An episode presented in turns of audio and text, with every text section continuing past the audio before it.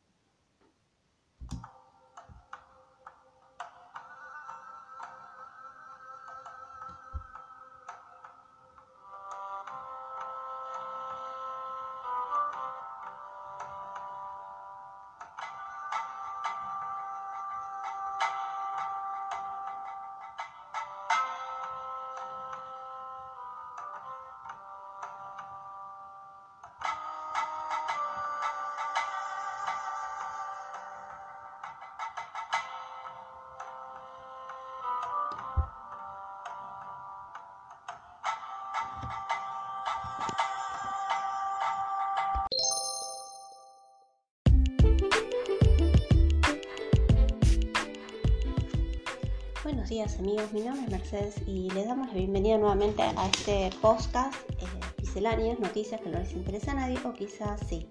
Eh, vamos a hacer una breve reseña sobre lo que son los videojuegos serios.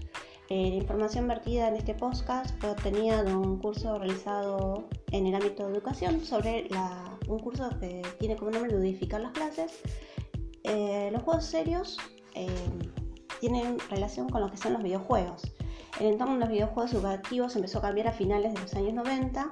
El hecho de que la mayor parte resultaran escasamente rentables, unido a la creciente capacidad técnica de los juegos educativos para ofrecer entornos realistas, dio lugar a un replanteamiento del concepto de videojuegos educativos.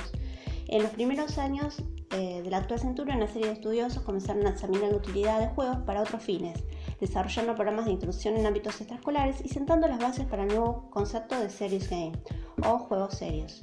Eh, es la finalidad de estos juegos eh, no solo tiene una finalidad educativa, sino muchas veces crear conciencia.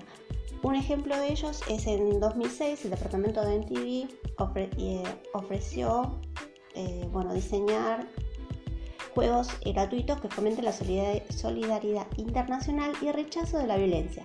El caso más conocido es el videojuego Food creado en colaboración con el Programa de Alimentos de Naciones Unidas, que ha sido descargado de Internet más de 2 millones de veces. Otro ejemplo es el juego denominado Pacemaker, referido al conflicto de Oriente Medio, donde los jugadores se ponen en la piel del primer ministro israelí o del presidente palestino y deciden qué hacer en esa región.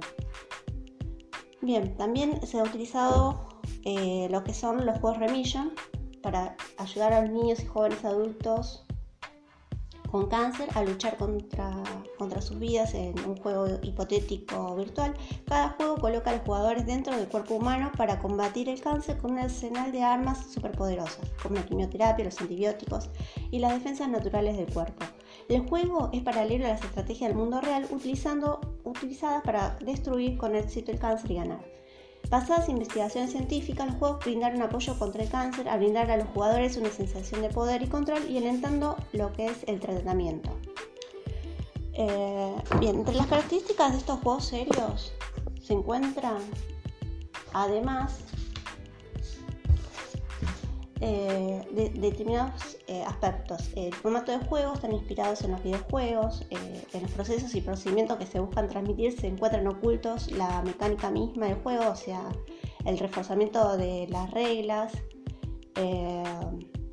las habilidades del usuario. Se construye una narrativa argumental que sigue una forma de toma de decisiones permanente en el marco de dichas reglas para avanzar en el juego. Tienen una finalidad evolutiva, se trata de los juegos eh, son propuestas recreativas cuya finalidad principal es influir, persuadir, convencer, promover la toma de conciencia. Y un contexto real. Los juegos están planteados en un contexto particular que tiene como base alguna situación de la realidad con el fin de ofrecer un acercamiento lúdico que implica ayudar o guiar a otros. Bien, eh, con relación a los juegos de conciencia también está otro ejemplo de juegos, es lo que es el de Congo, eh, del Congo. En este caso es un videojuego, consiste en varios minijuegos que hacen referencia al recorrido que va desde la fabricación de un teléfono celular ficticio, comercialización y llegado a los hogares, y dicho recorrido busca concientizar sobre cómo el uso cotidiano de un teléfono celular puede tener relación con la violencia que se desarrolla en la región del Congo. En el Congo, más precisamente en Nehualicale, es una zona donde se explotan los minerales necesarios para la fabricación de móviles, tabletas y otros artefactos eléctricos. En dicha zona existen grupos armados que se benefician de esa explotación. También es una zona de conflicto donde tiene lugar la vulneración de diversos derechos a partir del asesinato de personas, la explotación sexual de mujeres, la violencia de género, la explotación laboral, la exclusión educativa, la contaminación ambiental, como así también grandes masas de habitantes desplazados. De este modo, a partir del uso de videojuegos que se mencionó, se podría, eh, bueno, se utiliza para abordar diferentes temas en el aula o en general como la violencia política, la violencia hacia las mujeres, la contaminación ambiental y otros problemas que vulneran derechos de la sociedad actuales de consumo. Este tipo de videojuegos, si bien puede tener una propuesta recreativa, busca también influir, persuadir, convencer, promover la toma de conciencia sobre determinadas problemáticas de la realidad. Dicha herramienta permite tomar conciencia sobre el uso de la tecnología libre de conflicto y la implicancia que tiene diariamente el uso de tecnologías en la vida cotidiana. El uso de videojuegos debe tomarse como una herramienta más del aprendizaje y no es el objeto único de la misma. Bien amigos, eso es todo. Eh, nos encontramos en un nuevo episodio.